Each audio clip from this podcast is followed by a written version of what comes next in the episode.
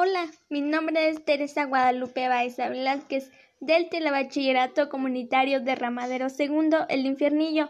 Hoy les hablaré sobre el tema de los virus están vivos, qué son.